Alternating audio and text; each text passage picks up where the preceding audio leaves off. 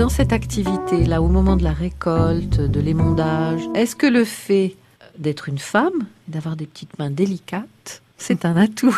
Non, j'ai des amis hommes qui sont venus et qui m'ont aidé. Et ça posait pas de problème. Non. Ça marche très bien. Oui, ça marche très bien quand même. Oui, oui. oui.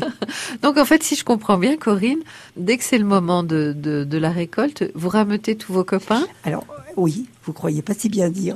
J'ai toute une liste d'amis qui savent euh, bah, à peu près la période et qui me disent bah, nous on est disponible, on est là, euh, telle date à telle date. Voilà, est-ce que si tu as besoin, tu nous appelles. C'est formidable. Ah bah oui.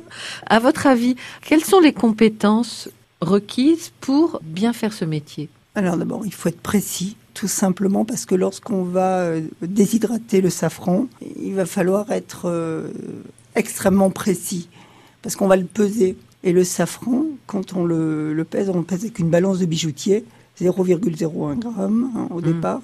C'est l'opération qui va nécessiter le plus de minutie. Parce que cette opération-là, si on la loupe, on loupe sa récolte. Tout simplement parce que de cette, du séchage va dépendre la qualité du safran.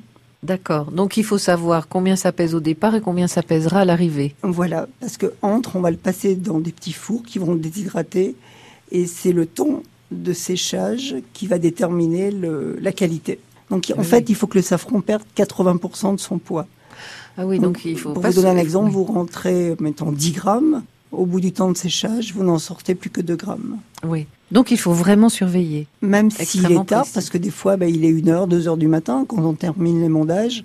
Euh, malgré tout, il faut être présent, bien rigoureux, vérifier que voilà le, four s'arrête bien à temps, même s'ils sont programmés, une présence nécessaire. Et puis ensuite, euh, entretenir ces, ces safranières, je trouve que c'est c'est la première chose. Hein.